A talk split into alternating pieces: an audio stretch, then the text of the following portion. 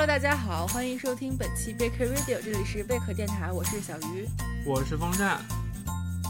我是北野。然后欢迎大家加入我们的听友群，用微信搜索“贝壳电台零零一”，贝壳电台全拼加零零一，然后找到我们的小助手，小助手把你呃加入到我们的这个听友群里边，跟我们这个一起畅聊电影，然后呃及时更呃及时知道这个节目的一些更新和讯息。OK，那么今天呢，我们三个就是要呃跟大家聊一下《沙丘》这一部。久违的、期待了很久的，然后也是近期这个好莱坞大片里边非常呃这个质量过硬的这么一部片子。呃，在聊之前，就是哎，先了解一下你们二位整体的观感吧，就是你们先各自的说一下，好不好？我觉得那个就是因为我包括我就我们在座的三位其实都很喜欢委伦纽瓦嘛，就是他的片子可能在看之前你其实是有一些一定的预期的。就首先他的场面肯定画面是做的非常好看，他的声音、他的音效肯定是非常的震撼的，这个是我们提前可能就有一个预期的。所以我觉得这一次沙丘它完成度也是非常好，也是非常能达到我们的预期，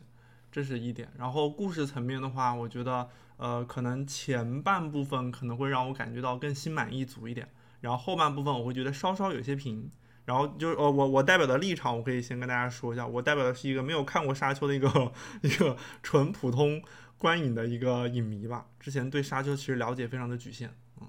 你这个了解的局限，都都你大概是能够知道一些什么讯息？呃，它是发生在一片沙漠之 之中。就是沙丘，自如其名，对沙丘，对。然后包括那个之前王思王有跟我推荐过那个纪录片嘛，嗯，佐杜。然后那个纪录片，对那个纪录片，因为当时王思王在给我推荐的时候，我并不知道那是一个讲述一部片子如何没有拍出来的一个纪录片，所以当时我打开那个纪录片看了大概，对我大概那个纪录片我看了十分钟之后，我就我就我就以为我找错了，然后我就把它关掉了。后来就再也没有打开过。对，可能我对沙丘的了解就就只停留在这个层面吧。那基本上就是无，对对对，就是最最普通的观众，基本上就是无。对，所以我预期。对，我觉得我的观感可能可以代表的是普通观众这一层面吧。嗯嗯。OK，那北野呢？来，你说，你说说。嗯，我的我的整个观感可能跟别人会不太一样。呃，首先我也是一个牛蛙迷，牛蛙的死忠粉，啊，第二我是一个看过原著的人，但是这里头又有点不同，就是《沙丘》这个片，呃，《沙沙丘》这个片子我总共看了两遍，第一遍是一个月前的时候，我直接就是在那个片片方那边给我们，就是就是私下放映了一场提前观影，四个人独享一个这个放映厅的独家观影，然后。呃，当时我还没有看过原著，所以第一遍我是在没有看过的原著的情况下看的。然后看完了之后，我又补了原著，补完了原著之后，然后跟着这个公映又看了第二场。所以就是普通观众的那个，就是没有看原著，然后直接进入电影的那个感受，我是也有的。我觉得就是。呃，电影有一个非常好的优点，就在于它的进入你是完全没有难度的。当时我没有看过原著，但是我整个就是了解它的那个设定，它的世界观没有进入难度，嗯啊，没有门槛。这个是可以向这个没有看过原著的人，就是给大家先呃吃个定心丸，你完全可以看懂这个电影，这是做的非常好的一点。然后看完原著之后，又看了第二遍，然后发现。它对原著的还原度又是非常非常高的，这也是我一直很喜欢牛蛙的一个地方，就是我觉得他是就是类类似于我喜欢的另外一个导演扎导一样，他是那种非常懂原著的人，所以他去改编的时候，他非常能抓住原原著最核心的东西、最点睛的东西，把这些东西给展现出来，而且还原的非常好。嗯哼，嗯嗯，所以这是我两次观影的不同的。这个体验，OK，但是也不是说我觉得这个片子，嗯，就完全符合我的期待。就我对牛蛙的这个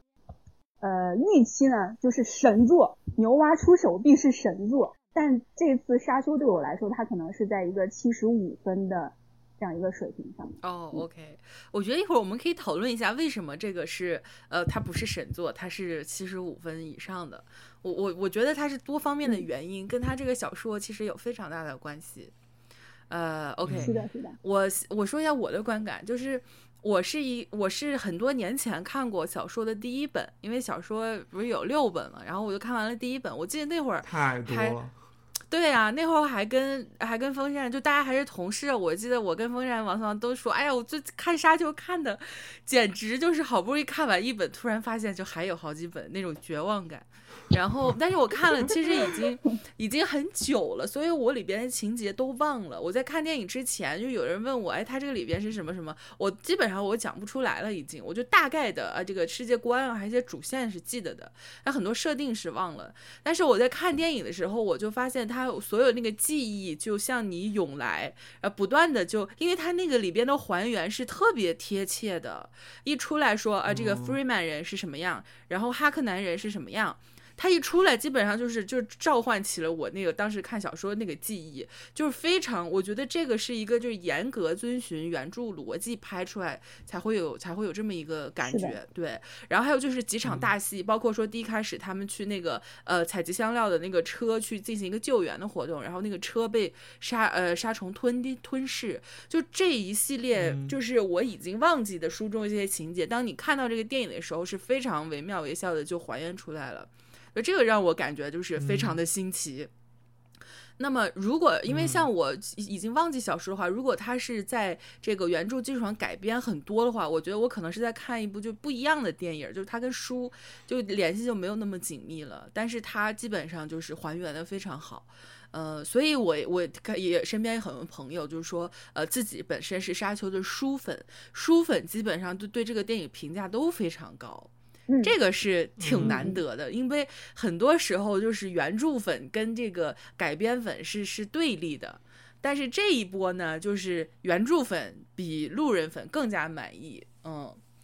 然后在看的时候，当然我觉得就是呃维伦纽瓦喜欢的一些视觉风格，我觉得在这一部是这。是有了加强，可能也是因为它这个展现的空间舞台更大了。比如说，比方说他以前这个呃，在降临里边，就是我们看到的那一些呃，像是那个宇宙飞船，或者说一些视效奇观，在这一部里边，它其实是加量。就是是一个成几倍数的，它有非常多的空间来展示这种所谓，就是很多人说这种手里有钱了嘛，有钱了，然后这个故事呢也能承载这么多，因为这毕竟降临也是一个短片嘛。那这个沙丘是一个史诗性的这种太空科技的剧剧作，所以它其实有特别多的空间去展现这种，就很多人把它形容为这种巨物迷恋。的是这种感觉，嗯，巨物迷恋，真的是，对对，哎，那个里边其实还就是有一个船是从海底冒出来的。风扇，你这深海恐惧，你有没有感觉到那种？这个还好啊，它是海面呀，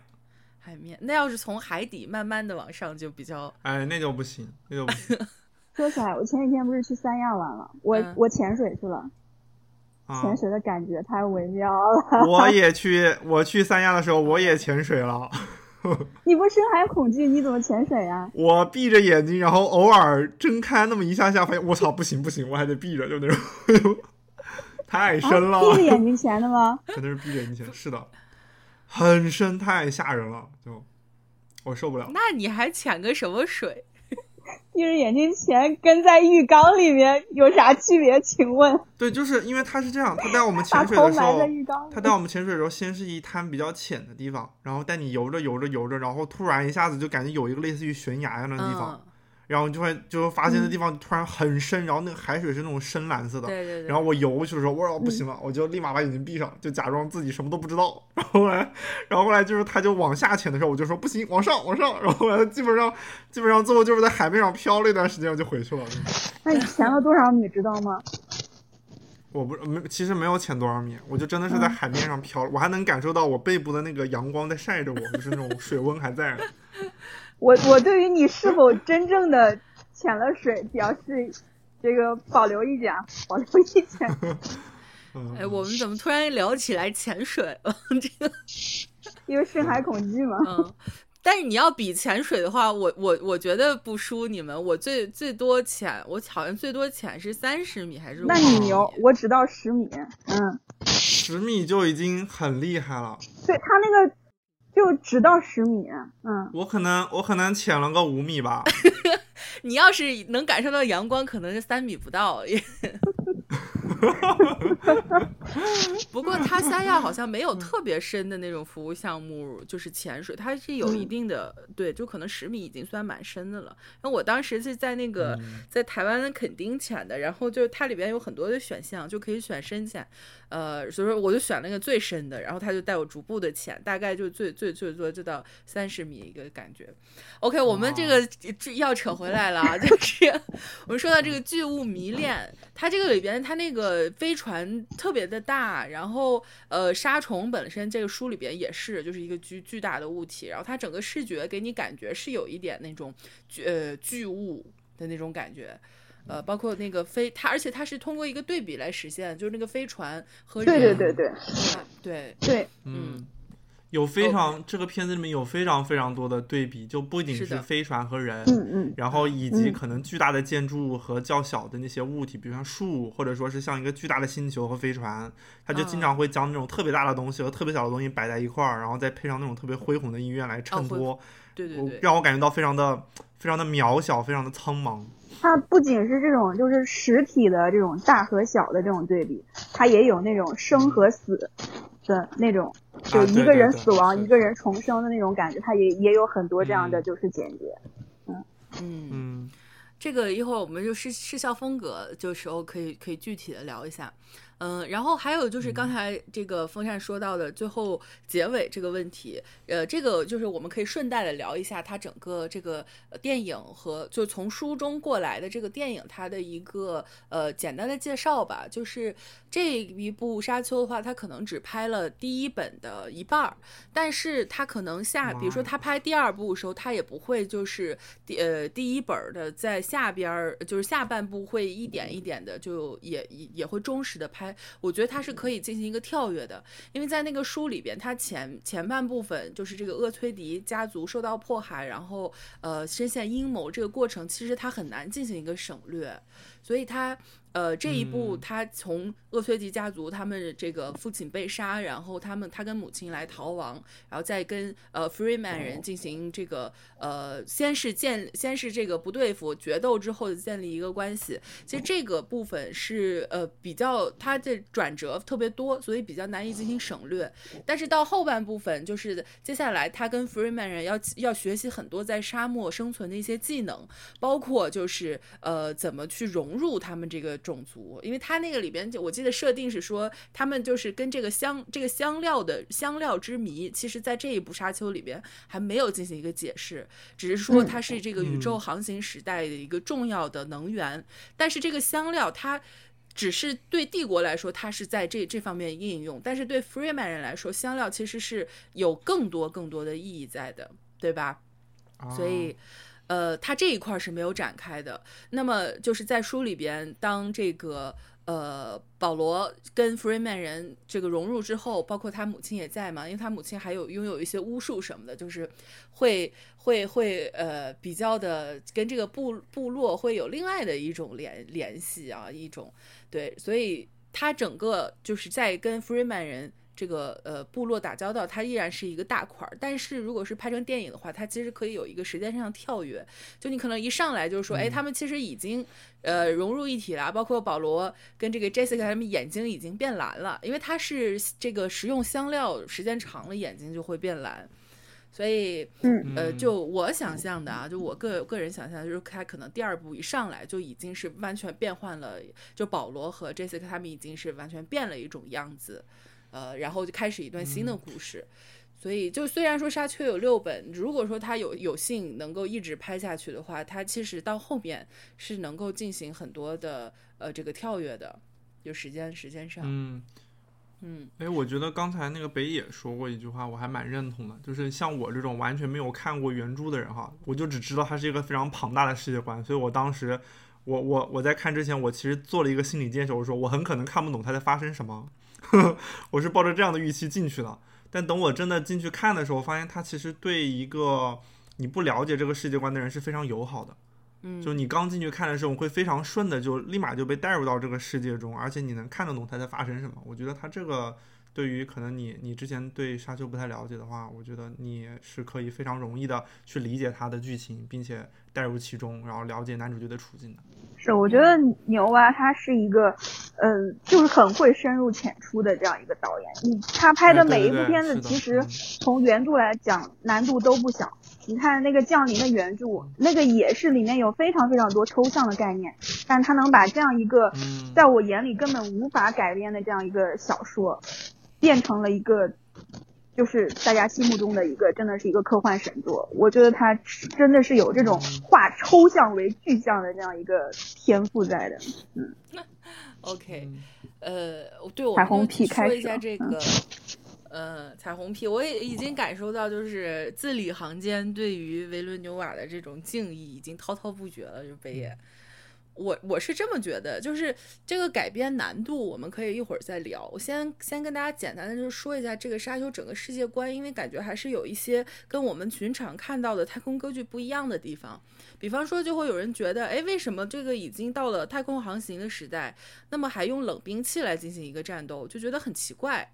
所以这个这个沙丘，它可能对于就是呃这个大大家以往的一些观影习惯会有一些挑战吧。首先，它这个里边还有很浓重的这种宗教色彩，就是以呃保罗母亲杰西卡为代表，她背后有一个所谓的这个姐姐妹会，什么贝贝贝尼什么什么的。它这个姐妹会，它其实你可以简单理解为就是一个巫师或者说一种呃女祭司的存在，然后他们有有这种超越常能常人的一些能。能力，比方说这个里边就是说会用可以用声音来控制别人。然后，呃，他他们就是一方面是有这种巫术，另一方面呢，他们姐妹会对于成员的训练是非常之严苛，是一种就把你当做一种呃杀手组织来进行一个训练。你要用，你要学会特别多的技能，比方说还会还要有手语，甚至是说其他语言都要去懂。他这个整个训练是非常严苛的，所以他在这个电影里边一出来就是说，哎，保罗其实就是他母亲一直是以就是姐妹会的这种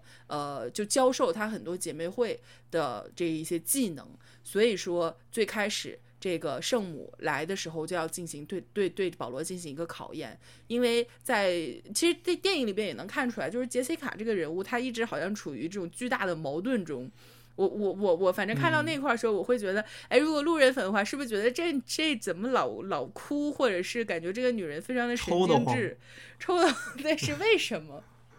可能会有一个疑问，嗯。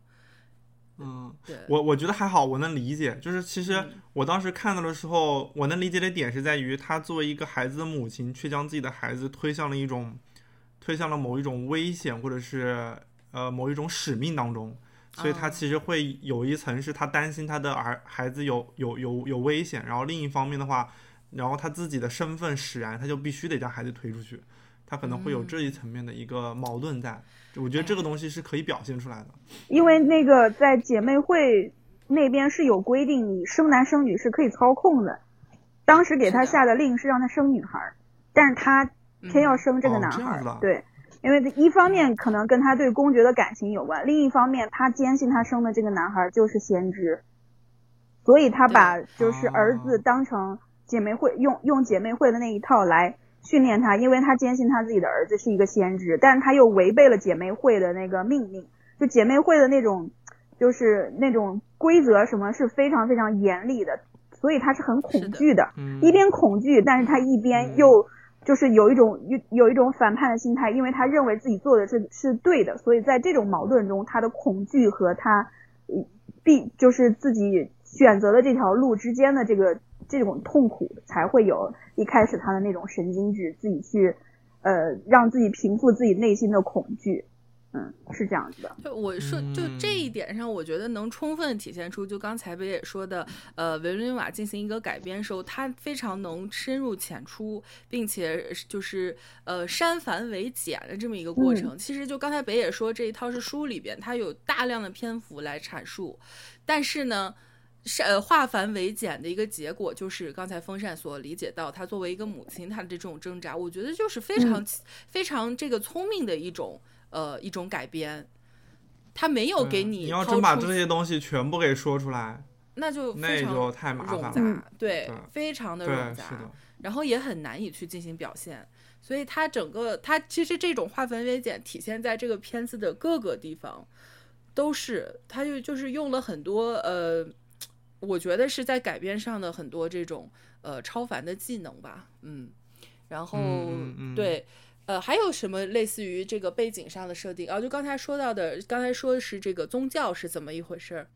啊，你没有解释这个冷冷兵器，没有解释这个冷兵器的问题。嗯，这个其实电影里是压根儿略过了，没有提这个问题。啊，事实上，《沙丘》它是一个科幻故事，它发生在发生是发生在未来，但是在这个未来里面，因为这个呃 AI 机器人进行了造反，跟就是人类在非常非常艰难的打败打败了这个 AI 之后，他们就从此摧毁了一切可以思考的机器。就是，所以大家才回到了冷兵器。天哪，是这样。我觉得其实这个讲不讲都行。我，人家星球大战还在那耍光剑呢。对，是的。对对，所以人家删了。我觉得就是，呃，你能够坦然的接受一个世界观，这个是非常重要的，因为不是每一个科幻作品它的世界观都是一样的。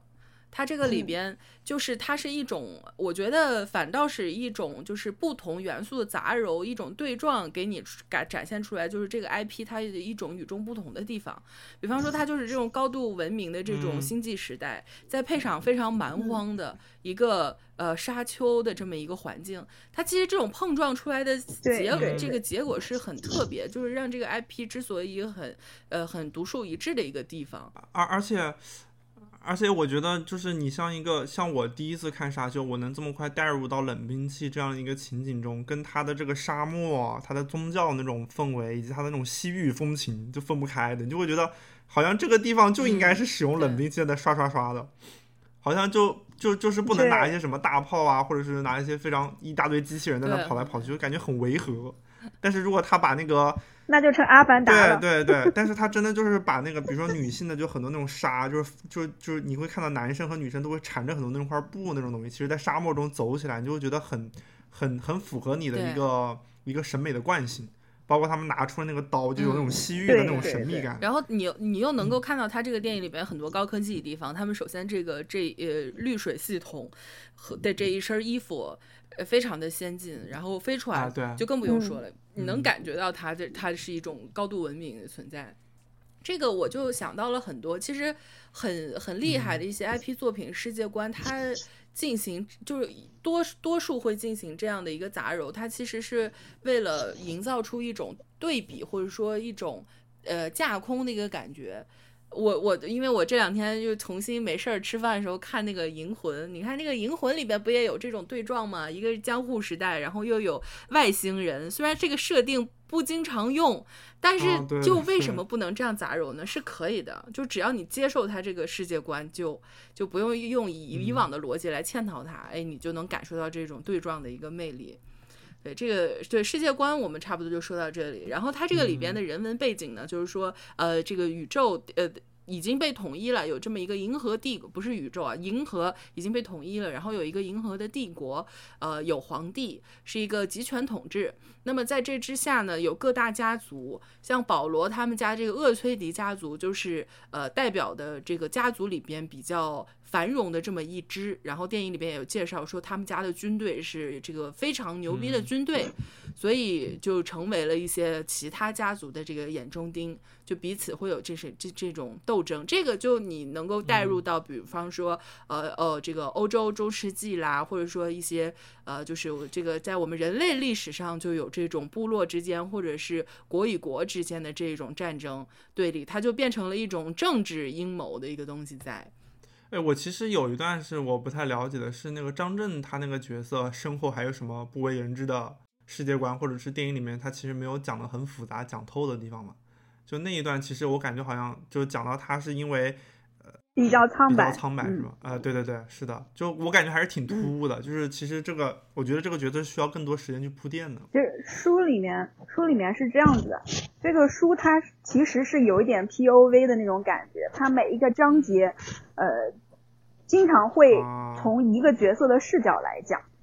然后有一个章节就是专门从岳岳医生的这个视角来讲的，就是基本跟电影里面说的一样，但是会更细致一点。就是岳医生他自己，他自己的妻子一呃，我记得也是一个姐妹会的成员，但是是被这个哈克男人给就是抓走，然后折磨，生死下落不明。所以岳医生其实生平最恨的就是哈克男人，嗯。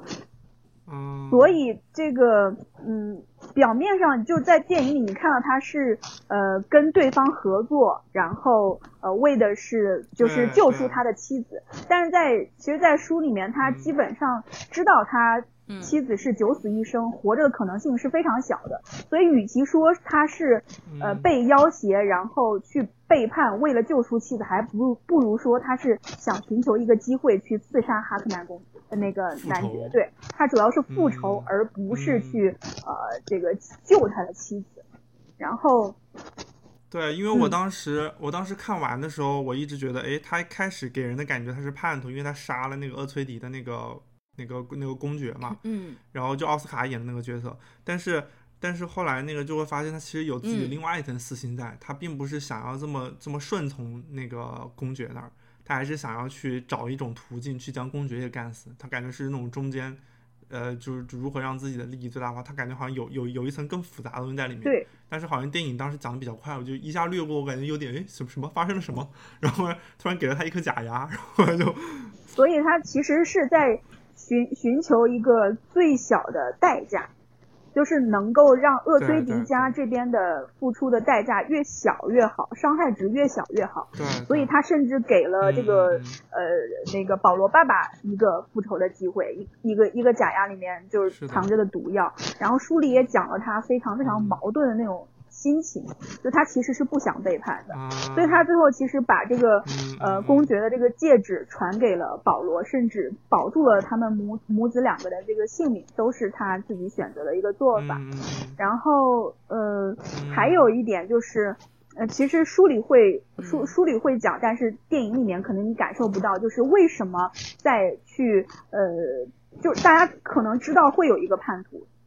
在电影里面好像有有提到吧，就是怀疑他们自己中间会有内奸，但是没有人会怀疑岳医生。在书里会讲到，书里面他们就在讲几个嫌疑人，但是他们首先排除的就是岳医生，因为这里面也牵扯到一个电影里面没有说的设定，叫做预处理，就是岳医生他是一个经过经过帝国预处理的一个医生，预处理的意呃意思就是说，经过这个处理之后，你不可能杀人。就是你想做杀人这个动作，你就做不了，然后他才到他们家当了这个医生，所以所有人都不怀疑他会成为叛徒，因为他是没有办法杀人的，嗯。但最后也不是他杀的人。他，他，嗯，是也算是他杀的，他是把那个匕首还是什么直接就是捅到了那个公爵的身上嘛，是他杀的。那他是怎么做到了呢？他不是预处理吗？对啊，唉，可能就是电影里面直接他就没有用这个预处理的设定，所以他就直接就动手了。在书里面我记得是哇，这本书真的太复杂了。我我我印象不是很深刻，但我记得书里面就是他是后面直接出来，而不是他亲自动手，也可能我记错了啊。嗯，你说的这个我基本都忘忘忘干净了。因为是比较细微的这种设定，对。啊，不过确实是，就是我在看完了之后，我跟朋友聊到，就是我们都觉得在呃岳医生反叛，然后厄崔迪公爵被杀的这一个桥段，都显得是呃跟其他的，比如说《权力游戏》相比啊，他们那种族群之间的斗争，或者说国国国与国之间斗争，很明显是这个一种智斗，或者说一种权谋，就更加的复杂。但是呢，厄崔迪家族的陨落，是因为厄岳医生一个人的背叛，你就觉得这一段好像就是哎没有那么的，就是在。在这个智斗方面没有显现出来这种呃高度啊，不像《全游》里边就是那真是勾心斗角相当复杂。你在第五层，我在第七层，另外还有人在第十层。嗯，对，所以就是呃，而且那个。刚才北野他说的关于岳医生的那个书里面的很多那种那种巧思，其实感觉有的其实没有反映到那个那个电影中，电影中可能就直接一笔带过，就是我是为了去救我的妻子，就把这个给简单化了。简单化。但这个也确实更好理解。书里有一个很巧妙的点，是在他很早很早的时候就先告诉你，岳医生就是叛徒。就是它它的那个结构有一点就是，呃，每一章前面就有一个伪经，就是假装是帝国的呃公，就是公主的一个回忆录，公主的回忆录，每一个回就是每每一篇里面都讲了她对于这个帝国回忆中的一个部分，然后那一章出现的时候，开始就开始说，就是帝国里面所有人都知道这个这个臭名昭著的叛徒。岳医生，然后怎么怎么，就是从一个客观的角度先去讲岳医生，他就是叛徒，然后后面呃就是讲这个再解释原因，呃，然后后面就开始讲那个呃公爵怀疑他，嗯，公爵知道他们这里会有一个叛徒，但是他在几个人，就是这个这个。咋说呢？就是灭霸演的角色和海王演的角色，还有那个那个胖管家，就是一群人中，然后开始想到底是哪个，甚至一开始有一些这个矛头还指向了杰西卡夫人，然后一个一个的排除怎么怎么样，然后后面就开始说说这个岳医生他自己心里是咋想咋想的，就其实是一个非常非常巧妙巧妙的方式，就他不拿这个去作为一个。呃，悬悬念，对，他是直接告诉你，先告诉你答案，然后再去解释，这个阅读体验也是非常不一样的，嗯。而且我记得我当时觉得这个比较呃特别的一点，就是他一个家族的陨落，其实是因为一个人的私情，这个是跟我读到的很多这种呃史诗题材的不一样的。就大部分的可能是他是有谋士在策划，或者说他是有很深的这种呃政治的斗争意图什么的。然后要需要通过漫长的铺垫和一点点的这个呃这这顺水推舟才能够促成这一场胜利。但是在这个里边，他是就是岳医生一个人的私人感情来就是轻轻灭了一个家族。但是呢，他有他就最终的结果也很复杂，也保留了厄崔迪家的这个希望。我想补充一下你刚刚说的这个，就是一个人。毁灭了就是整个厄崔蒂家族的这一点，我想补充一下。我觉得这个原因在于原著它的核心架构是偏向古希腊悲剧的，有很多人都会说这个片子可能像是俄狄浦斯王加上王子复仇记的那种感觉嘛。然后它古希腊悲剧它的一个核心就是个人个人悲剧、性格悲剧，所以在在就是这个体系里面。个人的性格、命运，这个是最核心的，而不是就是历史必然性。嗯，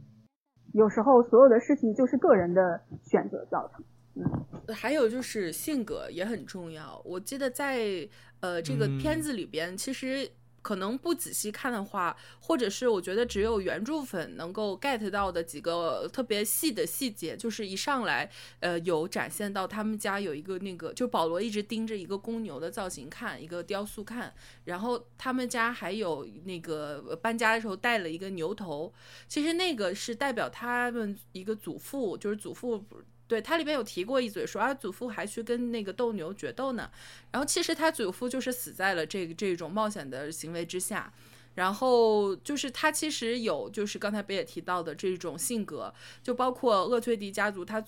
作为一个这种。呃，世代单传的这么一个呃一个家族，它里边就会有写了很多这种命运性的东西，或者说性格性的东西。呃，虽然保罗和他父亲都想要让这个家族持续下来，甚至做得更强大，但是他们心里边始终有一个隐患，就是他们这个祖父的这一种下场。嗯，所以这个也是有的。他他前面其实用了非常多的篇幅来描写这个，但是在电影里，就是我觉得他是在尽量保保证这个必要的信息量的情况下，做了很多的这一种简化，但是看下来也不会让你觉得就是有特别不懂的地方。嗯，还是花了很多心思做改编。对我反而会觉得，我反而会觉得他用一种比较简单的方式把你给带进来了。可能就是我一开始知道，可能有六本六本那个沙丘，我可能看都不会再看一眼。但是他用一种比较相对来说让你容易进入的、让你容易理解的方式，帮你带入这个世界之后，我可能就会想要去了解。诶，崔医生那一块儿感觉好像，感觉好像有些东西没讲，我就会想要去问，或者想让自己去知道这个故事背后的很多深层的世界观到底说的是啥。就包括你，如果你不说冷兵器那个事儿，可能我也不知道这个事儿，可能我会跟对这个故事可能会一点一点的想要去深挖进去，看看这故事里面藏着什么。我觉得这个是比较好的。嗯，对，说说完了这个一些就是从书书这边过来的一些设定吧，我们就可以聊一下为什么这个 IP 它其实改编起来难度特别特别的大，以及就是还有这个 IP 之前的一些历史，我们可以简单的聊一下。首先，刚才就先说风扇提到的那一部那个没看完的纪录片。那个呢是呃佐杜洛夫斯基的《沙丘》，那他讲的就是为什么这部片子没有被拍成，因为当时这个佐杜洛夫斯基他是做这个《沙丘》已经是一个呃已经开了绿灯的一个项目，但是最后是因为这个制作实在是太大预算，呃就是要要的太多，因为当时就说要一部超越《指环王》、超越所有就是影史最。投资最高的一部电影，那最后就是呃，当然，当然，大家感兴趣的话可以去看那个纪录片，他会给你讲的更细致一点。但是总的结果呢，就是这个项目被搁浅了。然后最后就是出了一个这样的纪录片，然后佐多洛夫就出了一本他那个沙丘的设定集，因为当时他请了所就全世界最牛逼的设计师、最牛逼的画家、艺术家来为这个电影做。做这个设计也好，或者说绘画也好，好像把达利都请来了吧？我也不知道把达利请来是要干嘛。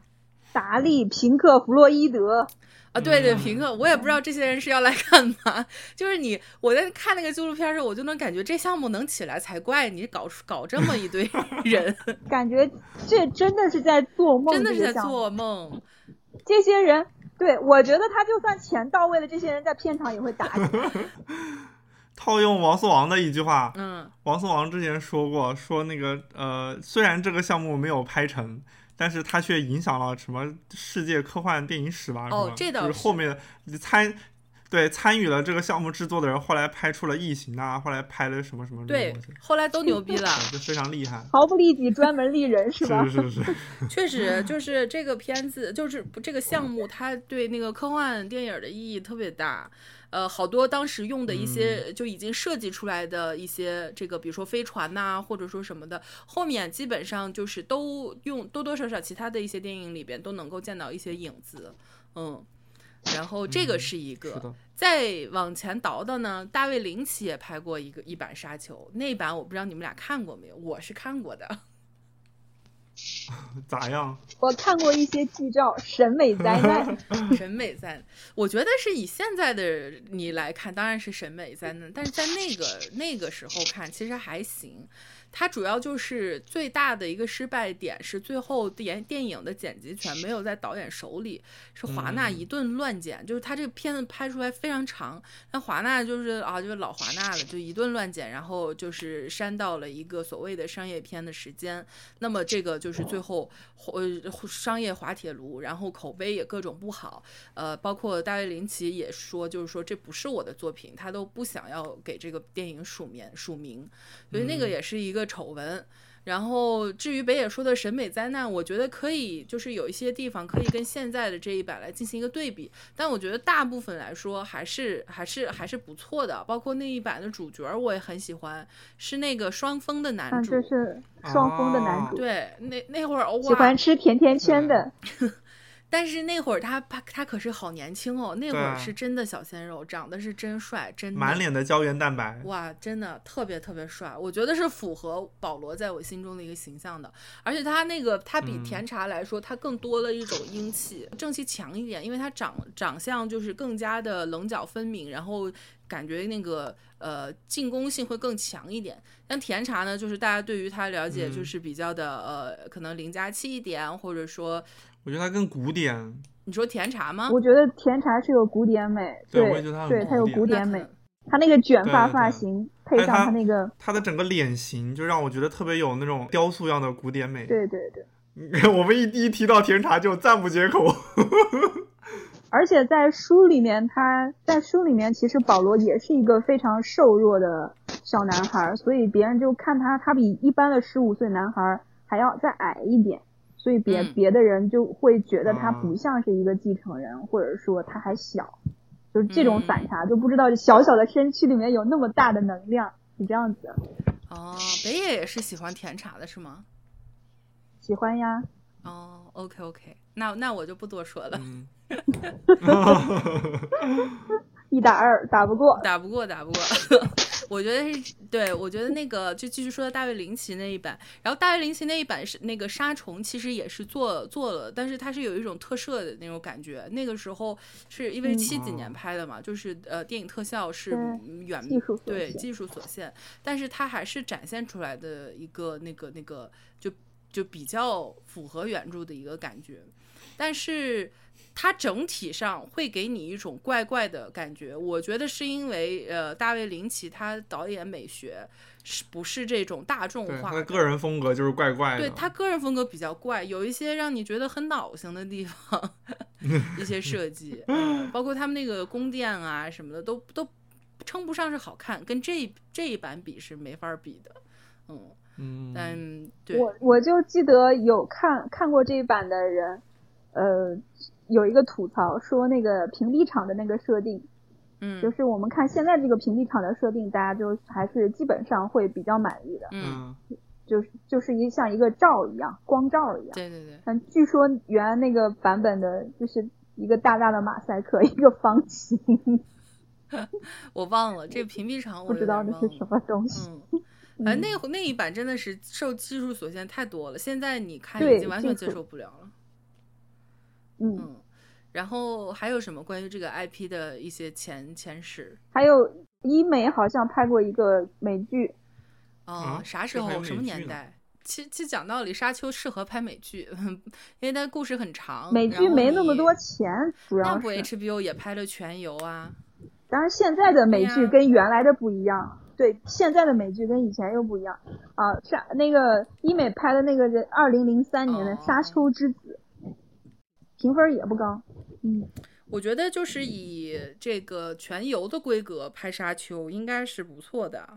因为很显然，这个如果是按照电视剧的节奏来看的话，你就会发现这一部尽管它结尾突兀，但你不会觉得就是一一一定要用电电影电影的这种呃三段式，或者说有有必须在结尾有一个大高潮。如果是剧的话，你这后面再接一接接上是完全没有任何违和感的。对嗯，剧它是就观众可能是习惯了，比如说它三集有一个小高潮，然后第一季的最后一集有一个大高潮，这种是大家就是比较心照不宣的。而且你知道第一季如果结尾如果是像电影的这个结尾一样，你心里是非常清楚，因为他要拍第二季。但是对于电影来说，有第二部它不是一个就是所有人都心知肚明的一个前提。嗯，而且大家可能更重视你，更重视你单部的一个完整完那个完整完整性或者完整度。对对对，它有自己的这个完整性在。嗯，再再说句不好听的，你因为你第一部的这个票房没出来，你怎么知道你有没有第二部呢嗯？，这也是我想说所。以你要对这个单部的东西，对，你要对你这个单部的东西，它它一个完整的美美学上面的这个就完成度，你要对它负负责。当然呢，这个多讲一些沙丘这个项目它背后的一些背景嘛，就是呃，维伦纽瓦当时是跟华纳已经呃就是表明了自己呃的一个态度，就是说如果你给我拍两部的话，我就接；如果咱拍完一部再说下一部的话，那我不能，我接不了。基本上就是已经确定了，就说这个 东西我一定是要拍二部的，那华纳也是同意的。然后在这个呃前提下呢，他才进行一个指导。但是呃就是我也同意北野说的，就是你其实一个片子这个票房是能不能推进接下来项目一个很重要的一个一个一个关键。像这一这一步呢，可能确实呃是比较特殊性的，但普通的项目它还是没有办法进行这样一个操作。很多时候就是虽然我就最后留了个扣子，但是因为各种原因，我这第二部我就是拍不了，一那那就没有办法了。他答应你，他也可能违约呀，是不是？老华纳了哈，对啊，对啊，不能相信华纳对啊，。可能违约了之后省的钱还更多，及时止损。对笑死！我就想到那个前前段时间，我们有一个商业片还不错，《动物世界》。当时那个《动物世界》最后不就是一一种赴汤蹈火，我也要拍第二部的一个感觉，但是到现在都拍不了第二部，嗯，就是一个悲惨的失败的 例子。对我们刚才就是我还跟就是风扇聊的时候，我们回忆了一下《指环王》三部曲。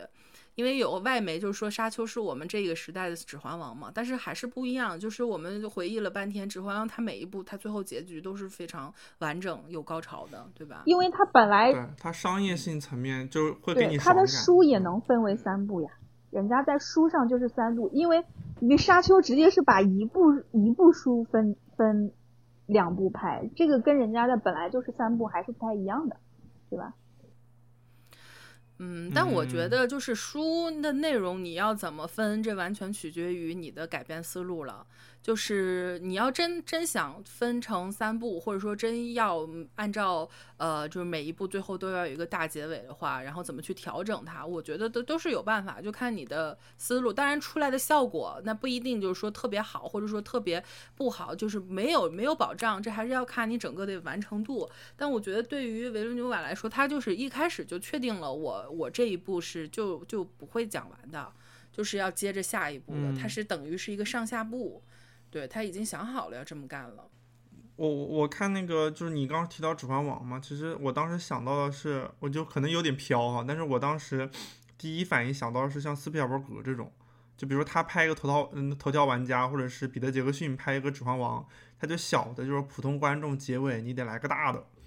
就是结尾得刺激你一下。作为单部，你必须得保持这样的一个完整性。然后头号玩家也是，可能你前面就是爽是爽他的世界观，但是结尾的时候他一定要一定要把一大堆人。拖到一个巨大的一个广场上面，然后来一个正面冲撞，然后觉得啊，这样观观众是买单的，他是满足的。然后其实跟那个《指环王》也是一个道理，它每三部它都会有一个那种特别大的一个场面在结尾压着，然后来一个大冲撞，然后什么一堆一堆人在那打起来了什么类的。对，就是商业片逻辑嘛，对吧？对，商业片逻辑。但我的牛娃可能在这一部作品里面，我觉得它结尾并没有体现出这一块儿。嗯，对对对，这像是沙丘，呃，这部沙丘的话，它不太能够被就是被大呃更多的大众去接受，这也是一个点，就是说呃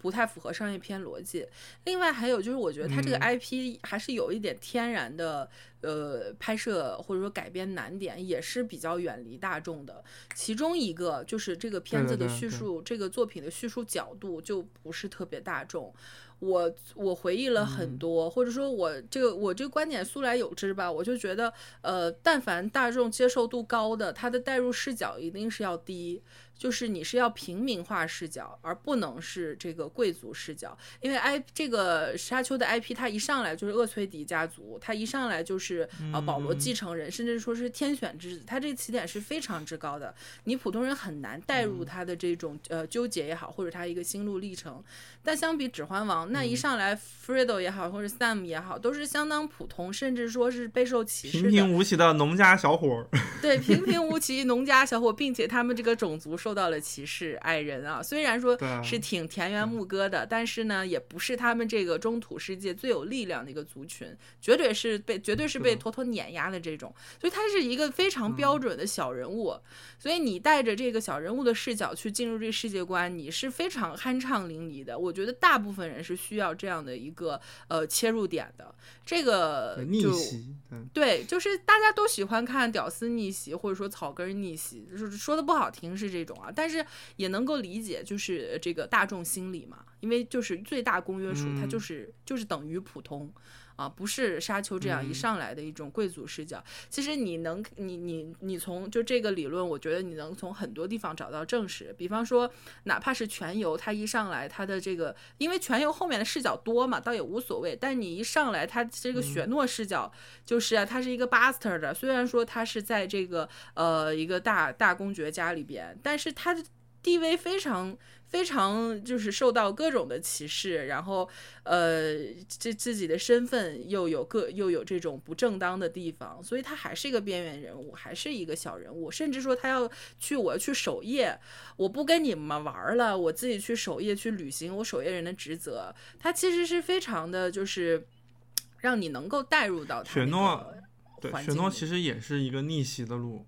对他绝对妥妥的他原来。是一个不被对妥妥的逆袭之路，然后最后变成了一个天选之子嘛，对吧？对啊，对啊，虽然对，所以说我就觉得这个《沙丘》这个从原著小说来说，它就是非常难让普让很多很多人去带入他这个厄崔迪公爵。呃，少公爵的这么一个嗯形象里边，虽虽然他是也是王子复仇记，他也要逆袭，但是一上来他就跟普通人是不一样的，他身上的这种使命感，呃，是不一样的。这个我是觉得它呃缺少大众基础一个很重要的一个原因吧，就是它的切入叙述点，嗯，就是这个 IP 天然带来的一些东西。我倒没有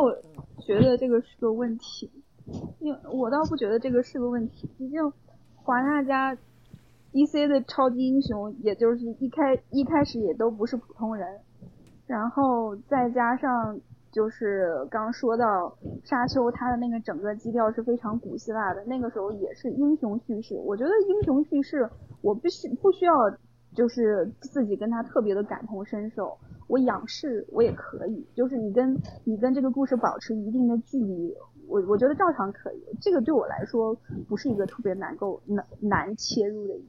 但你你的你的这个观点本来就是跟普普通的那种我们所说的大众，它是有一定的这个差别的。你像是 DC 的，那可能就因为这样，所以漫威比 DC 卖的好吧？对哎呀呀，，我就对，其实就是这样的、就是啊。这个道理。漫威它每一个英雄，对他最受欢迎一些，比如小蜘蛛侠什么，他都是很很很普通大众，特别容易带入，很容易让你产生亲切感的一些角色。嗯，所以他跟 DC 的英雄那种，他一上来就是呃有神性的这种角色，对，他是不一样的。有神性的角超级英雄，就是比那个邻家的超级英雄让你觉得有距离感。嗯，所以，所以他可能最终体现在票房上，他会成为两家票房这个呃地位悬殊的其中一个原因吧。我是我是嗯从就是这个大众这这个方方方面来分析的，我不是说对错嗯明白了。你说到这个，我其实刚开始看这个片子的时候，我我其实就能感觉到，就是它影片塑造给你的这种氛围，以及那个厄崔迪家族他们整个一个环境，还有这种特别大的这种视野，其实它都会让你感觉到非常的生疏，你感觉你是在仰望这样一个事情。但是这个事情跟你有什么关系呢？也没有，你就感觉好像是在听一个非常恢宏的一个古希腊神话一样的那种故事，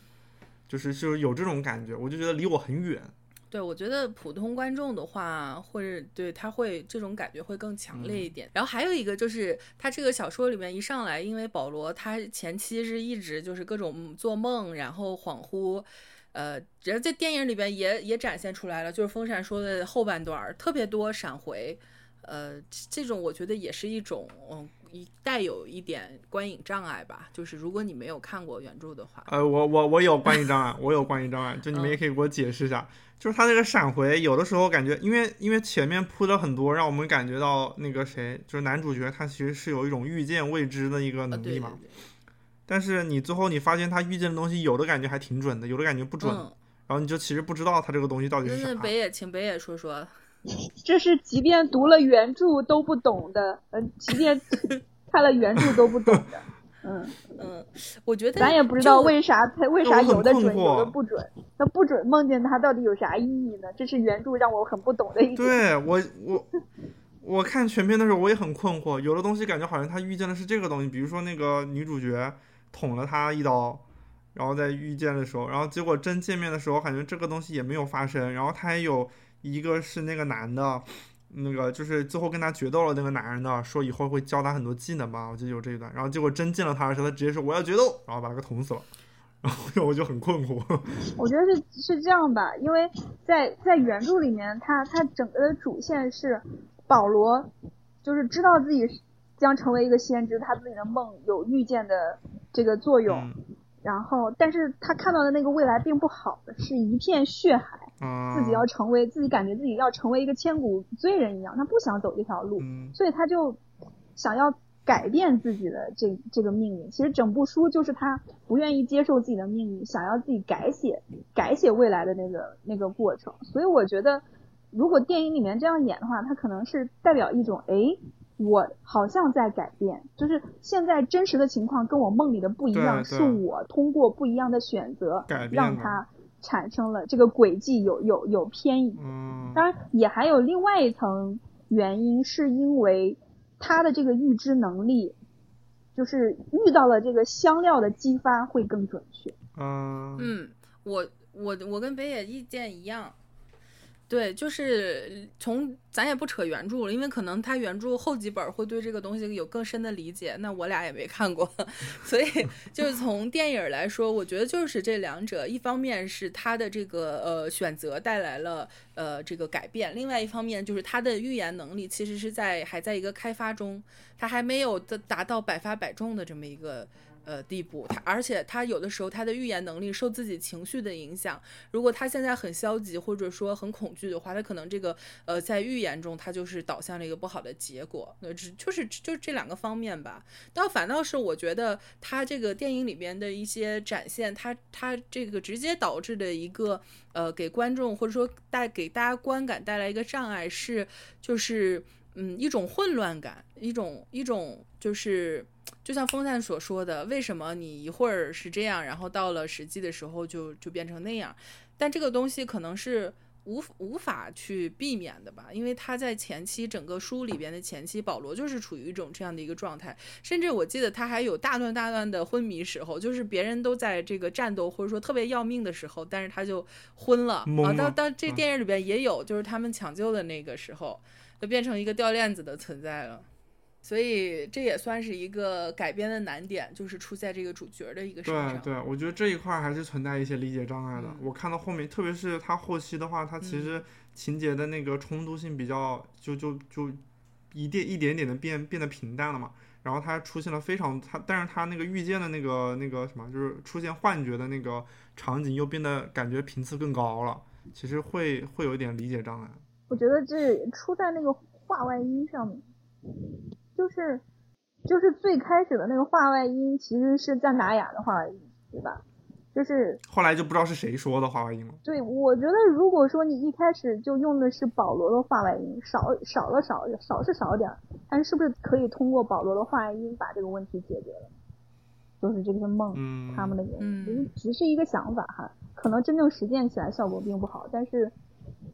如果用 赞达雅的赞话外音，会让我觉得稍稍的有一点奇怪。为什么你开始要用一个弗雷曼人的话外音，然后后面却又是他那个话外音说说啥来着？我有点忘了。他一开始其实就是讲了这个星球上面弗雷曼人的一个处境，就是哈克南人怎么奴役我们，然后怎么夺取我们的香料，就这样一个背景。而且那个感觉，感觉保罗他的那个。他在他在他在幻想的时候，就是遇见未来的那段时间，出现幻觉的时候，他的那个声音有的时候感觉是那个女主角，是叫玛雅是吧？女主女主角说的。倩妮，倩妮不是啊，倩妮说的。然后还有的时候那个声音又感觉不是倩妮，又不知道是声音源，你不知道是从哪儿冒出来的。就是他变声了嘛？就是他有的时候变得低沉，然后有的时候就是虚幻，其实应该都是茜妮的声音。啊！但是最后就其实让我感觉到困惑，就感觉好像这个东西，你虽然感觉到他是在遇见什么东西，但是你有的时候会会觉得他是在迷惑迷惑保罗，就不知道这个东西对他的作用，它体现的感觉不是那么明显，就让我感觉到非常模糊。嗯。所以这个直接导致的就是我们刚才提提到的，它呃整个尤其是最后它的大场面都非常的散，也是因为它不断的中间有插入到这一些呃幻觉里边，所以就把它整个的呃连贯的一些场面给打散了。因为他他主要是因为他想把保罗的成长和整个就是战争啊什么的，就是揉进去。但是揉进去的结果就其实是打散了。我我我刚才我们在一开始开开录之前，我还在那说呢。其实我结尾的时候，我以为他会给我一个非常炫彩斑斓的，呃，地下城的一个一个一个全景，就是我们到了，这就是地下城。你看我比较俗套的商业化逻辑，商商业片逻辑就是这个样子。然后你再来一个炫彩斑斓的音乐震撼你一下，然后你你再结尾，我觉得可能观众也能饱饱眼福吧。他从娱乐性的角度上来说，他是更能满足的。但是结果就是他们在他们他们就在那非常平淡的走路，就那个镜头感觉我们举着也能拍的那种镜头，非常平淡的在一堆石头缝里头走路，走着走着然后就没了。我觉得嗯，感觉好像少了点什么。你说的那一个镜头可是要花大价钱的，可能是钱不到位。对对，会非常贵。但我会觉得你对我会觉得感觉花钱的地方都在前面，后面没花啥钱。后面可能最最后花了一个钱，就是那个杀虫，它最后来了一个非常长条的一个亮相，那个可能花了点钱，那个确实还挺震撼的。那个，对对对，就是那个可以说一下，就是前面不是那个博女博士被杀的时候，她第一开始是想要去骑杀虫的，她拿出来两个像是铁锹一样的东西，然后我就跟我一一块看的小伙伴说，我说，哎，这是要打杀虫滴了，然后结果他没打成嘛，结果最后就是这个。他们跟弗瑞曼人汇合之后，才出现了这个呃杀虫快车这一这一个设定，就是他是弗瑞曼人会用两个钩子一样东西把那个杀虫勾起来，这样子它嗯不会钻到地下，然后他们这一堆人就可以做就是在杀虫身上就可以打那种滴滴杀虫，就 行走会非常的快，这我觉得也挺有意思。哎，对，我还跟那个谁，我还跟那个。我们一我就我一起看片的小伙伴，我们还在那聊，不是那个女的，她她当时引了几个叫是叫哈克曼人吗？还是就引了几个追来的敌人？不是，嗯啊对对对，然后就掉一起掉到那个沙虫的嘴里嘛。然后结尾不是有人在骑那个滴那个滴滴吗？沙虫滴滴。然后当时那我那个朋友说，哎，他说那个女的没有死。然后后来我说啊，我说死了吧。然后他说他看见那个人，他在骑着那个沙虫在在那飞呢。然后后来我说我说看着好像，对我说那个背影感觉我当时也怀疑过，但是我觉得他应该是死了吧。但是他最后其实没有给正脸，你你就没有不知道他有没有究竟有没有挂，但可能感觉挂的倾向性更高。哦，他那个很多人很多 Freeman 都可以骑杀虫的，就是他那个是只能说这是到了到了 Freeman 人的地盘上，就这么就是给我来说就是这样一个感觉。嗯，就是看这边有人骑杀虫了，不一定是个女博士。嗯嗯。啊，对，嗯，这么解释是对的。我觉得骑杀虫这个其实挺爽的。行，哎，说到这个，我我不得不称赞一下，就这个片子的视觉效果，因为我其实呃怎么说呢，就是因为因为工作的原因，然后这大概一年多的时间里也接触了不少网络电影，然后其实网国产网大里面其实已经出现过杀虫这个物种了。我的妈呀！哎，你没觉得这杀虫，这个不光是国产网大，你不觉得也挺，其他地方也挺见过？就我记得那个彼得·杰克逊《金刚》那个里边那个大蚯蚓，跟这也挺像。哎，对对对，也有也有有，不是，我是真的见过，就是真的是同样一个生活在沙漠里面，体型也差不多，巨大的沙虫，然后在那儿像金鱼一样的翻滚。然后你拿那个跟对跟这个跟委伦纽瓦的沙虫比，哇，这那真的是不一样。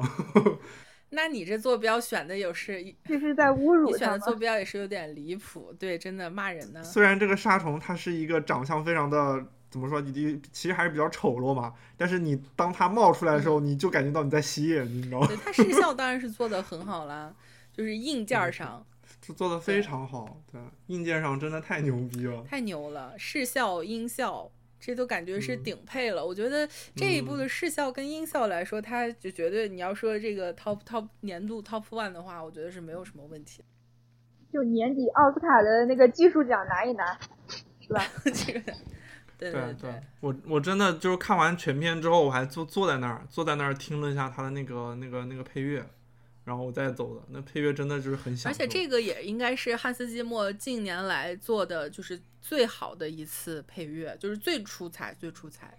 那前面因为要配合它那个画面，呃，史诗性或者说宗教性、神秘学这些都有，所以它前面整个配乐的风格也是偏，也是有一点不一样的，就不是呃我们说的，哎，这个传统商业电影它要那种交响乐啊、激昂的东西，但它同时有一种神秘的东西，对，它有人的这个咏唱，然后有各种这个人声来进行配乐，这个那个那个感觉其实很冲击力很大的，嗯，对。你就立马那个氛围就起来了。就是我提提一个配乐上我比较印象深刻的一个点啊，嗯，总之汉斯季默就是就我觉得这个片子的基调肯定是完全踩到他的兴趣点，他最擅长的东西上面了，是吧？嗯，就是那种宗教性的、那种神秘的，然后那种压迫感的这些都都是他比较擅长的。但是我提一个比较就是那个的点，就是他的。配乐其实是跟人物切合的非常非常好的，嗯，有一个就是那个，呃，灭霸演的那个角色，嗯灭霸演的那个角色嗯就是武器大师嘛，就是对，就是他的教练嘛，保罗的教练。他在原著中，他其实不仅是一个就是武功上是一个高手，他另外一面一方面他还是一个吟唱诗人，是一个歌手，会弹琴、会唱歌的人。然后所以，啊，所以他们在前面那个就是对他训训练保罗的时候，保罗问他咋不哼个小曲哼个小曲儿听听，就是这个意思。然后在后就是嗯在这个戏里面，他肯定不能哦弹琴了嘛。但是每一次他他后面嗯好几次出场，特别是战战争的时候，给他配的那个音音乐都是那个苏格兰的那个那个风笛。这个就非常非常契合嗯他那个身份。第一，他这是一种非常非常古老的乐器，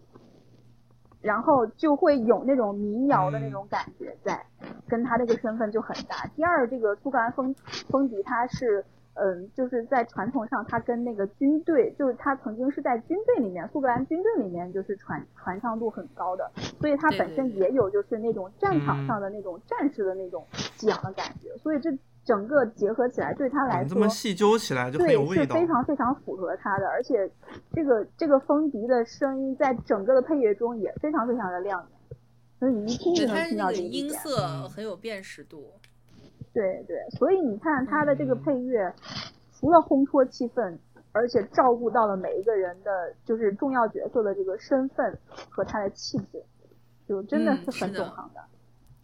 就看之前，就是很多人就说啊要看杜比影院，然后看完之后，我终于知道为什么要看杜比影院，这音效真的太出彩了。你嗯你说起这个版本，我要讲一个点，快笑死我了。是这样子的，刚刚不是跟大家说，呃，那个，我我不知道这个这个真播出去会不会得罪片方啊？就是一个月前，我是去去传，就是去片方那边去看了片儿的嘛。然后看完片儿出来，我非常就是人家问我感想嘛，然后我非常高兴的跟对方说说嗯很好很好，然后特别觉得很嗯很喜欢的一点就是这一次你们嗯没有转至三 D，然后用了二 D 的形式来播放，我觉得这是对影迷特别特别好的一点。然后我就看见那个对方的公公关人员尴尬的笑了笑，没有接我的话。然后等到公快公映的时候，我才明白这是为什么。原来后期真的有转头就转了三 D。对，只不过当时可能因为这个呃播放的就是设备上面有限，没有办法给我们看三 D 的而已，所以我们看的是二 D。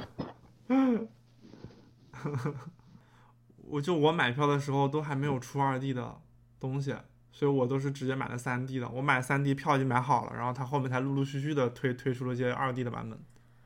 哇，那你要是看三 D 的话，最后在那个跟苏瑞曼人决斗那一块得多黑呀！就真的还也其实还好，也我也也还也还挺亮的。但是我当时就说，我说，嗯，我觉得这个沙漠是不是有点冷凄凄的？就是觉得好像因为它的版本不够亮，所以你感受不到那种炙热的那种 那种沙漠非常刺眼的那种那种太阳的那种照照耀的那种感觉，就感觉好像沙漠是凉凄凄的那种感觉。它晚上是冷的呀，它白天热，晚上冷。对啊，但是它白天我也感觉冷凄凄的，就是没有那种哦让你感觉到刺眼的那种感觉，就因为它三 D 的版本太暗了。嗯，行吧，我我我我以我粗浅的理解，我是觉得是不是考虑到在呃在呃内地市场这个片子不会有特别高的票房，所以就是加个三 D，呃这样一个转票制一下啊，票价贵一点，能贵一点是一点吧，反正也就放弃放弃治疗了。对对因为对它这个嗯片子总投资票房应该是不会很好。对呀、它总投资一点七亿美金，差不多十一亿人民币吧，就换算过来还是有有有压力的。然后嗯中国市场的话，就是从一开始就就它这个片子口碑再好，也不会就是扑到扑到这个真正的下呃下沉市场，或者说更大众的环境，所以就就所以可能就出了这么个招儿吧。哎，我不知道，我粗浅的理解。上一部《银翼杀手》的票房也一般，我记得。对牛蛙的票对对一般就房都一般。对对对，降临好像还算比较好的了，我记啊，得。破亿了，是的，一亿多。嗯，我觉得是不是因为它整个就是他的风格是稳扎稳打，非常的稳。包括刚才北也提到，就是说的对于原著的这种，就是他能够充分的吸收原著，然后就充分的消化。哎，我觉得这个其实也人也是一种人的才能，就是人的想象力是。差距是特别明显的，你看，就同样是呃这个沙沙丘里边一些设定，我就感觉他在里边，呃这一部沙丘里边给我一个，我觉得哇，这个想象力实在太好了，就是对于哈克男人的这个描述，哈克男人，因为他那个男爵是他书里边的一个设定，就是说他常年是有，他就感觉像你身上有一个气球一样，会把你他飘起来，然后呢，他会飘来飘去，跟个魂儿一样。但是在这个沙丘里面，它是给你一种庄严和肃穆感，其实是很恐怖的。就它突然拔地而起，然后甚至说那个放毒的时候扒在那个墙角，这让我梦回这个遗传厄运，简直就是，就是它是很恐怖的。但是你看，在那个大卫林奇那一版。特别的搞笑，就是它是很肿大，然后是让它飘起来，但你觉得它是一种雷雷人的感觉，就不像这一部里边，它是那种给人一种压迫感。所以这个我一下就能感觉到，就是同样的一个书里边的东西，就你还原成视觉风格，是视觉上是影像上的东西，人跟人的想象力是有巨大差距的。就是我第一次看的时候，我还没有看原著，啊，我看到这个男爵突然就飘起来了。然后他他那个就是那个衣服到后面就是越来越窄，然后就是有成成那种喇叭状嘛，就是倒倒喇叭状。然后我当时我不知道这是他背后背了一个那个叫什么悬悬浮器还是什么东西的，我以为他就是这样，他就会飘起来。我的感觉第一种猜测是，是不是这个这是不是就是啥他们说的那个啥沙虫？这是第一种想法。第二个是。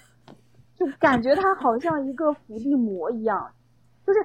这个时候你可能还没有很明显的说这个人到底是正派还是反派，但是就这个动作你就感觉很邪恶，而且他有压迫感，就就是你要仰着头看这个怪物漂浮在你的上空，他又又肥大臃肿，然后还拖着长长的尾巴，然后你就感觉非常吓人，像一个噩梦一样，就给你造成这种心理的恐惧。是的，是的，嗯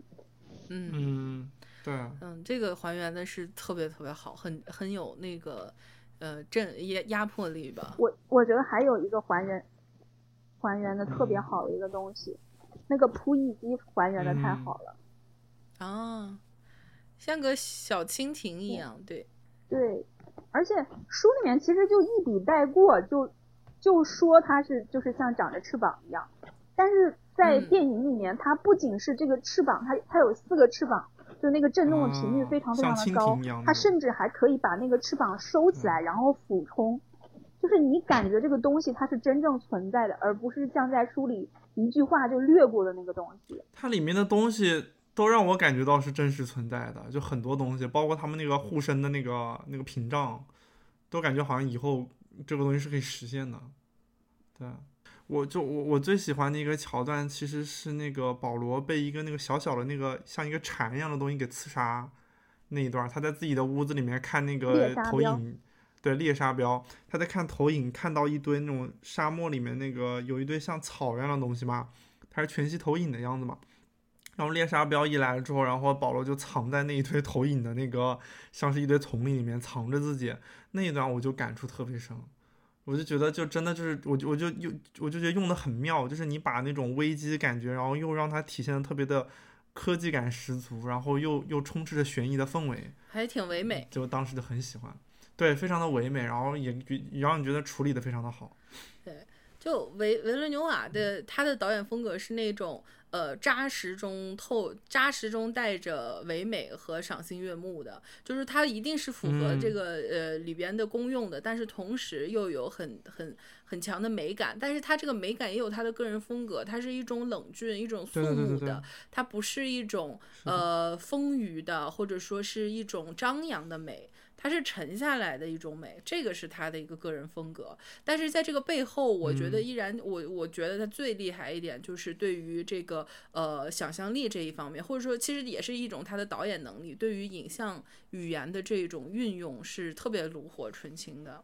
也就是真的是一位能力非常强的导演，所以他就是在进军好莱坞之后，其实是呃受到了很多大厂的这一种呃追捧。对他肯定是也也也也是正侧面证明了他。我觉得他那个刚刚说他的这种各方面，他的想象力，他化抽象为具象的这个能力，但是我觉得更重要的一点是他所有的这些能力的发挥，他的天赋，他的才华都没有偏离，都没有偏离大的方向，就是他把这一切都放在一个完全自洽的一个统一的世界里。统一的世界观里面，这里面所有的东西都体现了他的才华，但是完全是服务于沙丘世界的。这里面不会有哪一个东西是会让你感觉到突兀和出戏的，包括他的那个服装，我觉得服装造型也特别特别的好，我非常喜欢。那这个呢，就是我觉得是造成了。它是可能也是一个双刃剑的东西，就是在我看来，我觉得这些东西就够了。我是觉得它是一个大师水准。然后呢，但是呢，也但是，比方说北野前面也说了，说就是哎，这个一切都很稳，少了一些惊喜性的东西。就有有时候可能会，可能这个你会在完美的基础上是追求所谓的这个画龙点睛的一笔，或者说说惊人的呃这种。特别让你出乎意料，或者说恰恰是他跳脱出来给你亮一下他的他的这种天才之处的，有有一些创作者喜欢这么做，绝招，绝招。对我，大家可以举例一下，就是他之前成功的那两部，到底是哪个地方是这个点睛的地方，让你觉得他从八十分到了一百分？你说的这是哪两部啊？银翼杀手和降临。银翼杀手呀，银翼杀手和。降临在我看来跟沙沙丘的这个水水准都是一样的呀。嗯，我是这么觉得，我觉得都都很完美。哎，我其实觉得是，我觉得是要求变高了。因为我现在回忆起降临，我当时觉得降临他做的最出彩的地方是，是那个呃是什么来着？他们第一次见到那个外星飞船时候那种庄严肃穆、大气。的那种感受，但是其实你会发现，沙丘里面处处都是这样的场景，然后你就你就想要他做的更多，我是这种感觉。包括《银翼杀手》里面，我印象最深的还是就是高斯林他一个人置身于漫天黄黄沙之中，然后那个那个配乐响起来的时候，哇操！当时感觉整个人就直接嗨死在了电影院里面，是那种感觉。但是你会觉得沙丘它里面已经将这个东西用熟练了，但是它它只是。但是它并没有一些更多的一些东西来刺激我们。我觉得唯一就在我看来，能能就称称之为就是维伦纽瓦他一个弱项，可能就是他的这这这几部的故事，呃，他的叙事相对来说比较温吞，他在叙事上不是特别激进的人，这个可能是让我，但但你不能称之为缺点吧？可以是可能也是一种个人特色，但是。对个人风格，但是他这个势必就会那个呃刺激少一点，因为我觉得像是沙丘，他选择这个叙事方式，可能是在普通普平很多人看来都是非常大胆的，因为他非常的温吞，非常的平，嗯，这也是他喜欢的讲故事的一种方式，嗯。你看那个银翼呃不是银翼杀手，在降临的时候，他其实是有向商业片妥协的一点，就是他比原著强加了一个最后的那个第三幕的一个高潮。就是真的要打仗了，各国要打仗的那一点，那是原著里面没有的，他是为了商业片所做的一个妥协。虽然说，就是其实还是能很见痕迹的。对对是的，对那个是有的。但是作为它像商业片的一个敲门砖，还是有用的，对吧？证明他现在话语权更重了，对他可以更加为所欲为了。嗯，然后我觉得到《银翼杀手》的时候，他虽然说也没有那种特别特别的高潮。但是，就是嗯，就这个系列本身，它是靠它的那种对于呃人性和 AI 啊、自我身份这些主题的这些思考为主，它并不是一个特别去去讲究大场面或者怎么样的这个系列，所以它最后对于主题的那个升华，就是高高司令的那个那个结尾本身，对我来说就是一个高潮，所以对我来说这个片子也是完满的。到沙丘的时候，我会觉得可能是本身我对于原著，哎，怎么说呢，情感比较复杂。我觉得是一个非常别扭的别扭文学的一个一个作品。我觉得在原著中，它本来它的东西也很散，在主题上也很散，就是他想中心体现的那种命运悲剧感啊什么的，不是一个很集中、很浓浓浓的那个浓度，所以到电影的时候，我我我会觉得这种悲剧命运这个主题，它本身也没有给我造成特别特别大的冲击。包括刚刚跟风扇也聊到的那个，就你说的预言，最后预言好像又不准了，就闹了半天，这个就是存在模糊性。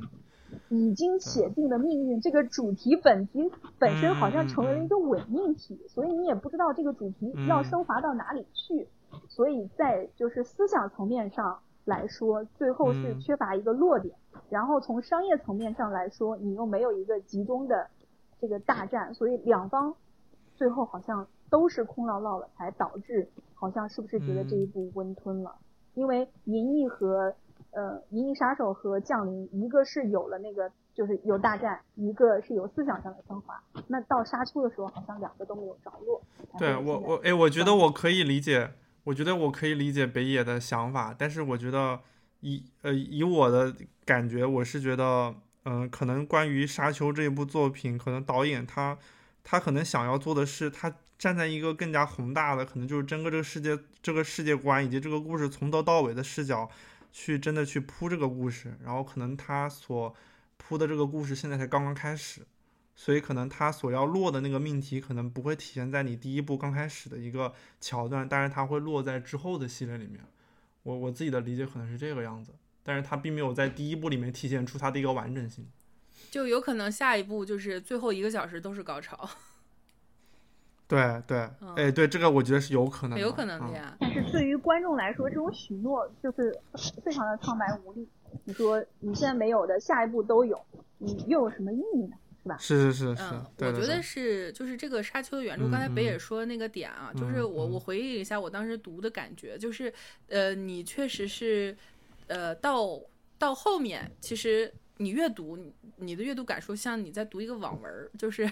一种网文的那种观感。有有有有水吗？有水。然后有拖沓吗？嗯，有拖沓。所以它后面就是呃，就像那个北野说的，它前面那种命运性的主题是没有办法再进行就很深刻、实时的进行延续。我觉得这个也无可厚非，就因为它这个命运性这个东西，它也不是说实时的我能够拿出来进行一个展现，或者说它能够。被无限的延伸，它可能更适合就是呃短篇或者说是跳跃性的这种叙述，不像是全游这种，因为你一个全一个智斗或者说一个权谋的东西，你是可以无限反转，你可以一轮一轮再来一轮，它是一个永无休止的游戏，所以它你就你就那种你读起来那种畅快淋漓。但是沙丘读起来就是中间我就觉得我在读读网文，对它没有那么多的就是跌宕起伏的东西，门槛太高了。你当然你。就把它当个网文来读，我觉得也没什么关系。那比大多数网文水平还是高的。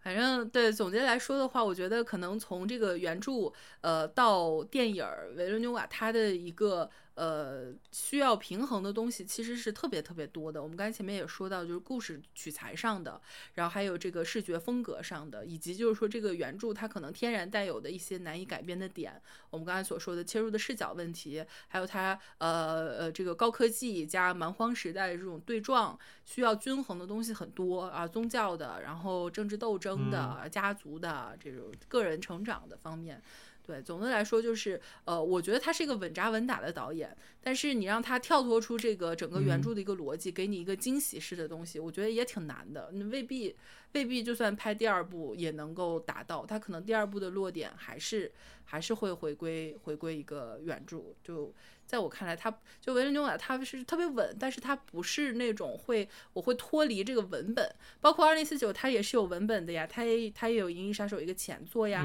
它最后扣的这个杀高司令这个主题，它依然是一个身份认同的东西。呃，是有拔高有升华吗？那当然有，但是它是不脱离文本的。对，就是对，我觉得还是要客观的去看待这个 所谓的发挥和经验之比。而且，嗯，对，而且这个项目，这个项目，首先你把它拍出来就已经是一个不可能完成的事情了。是的，就是胜利。稳，我觉得操盘这样的项目还是要一个特别稳的导演来操盘，不能飞。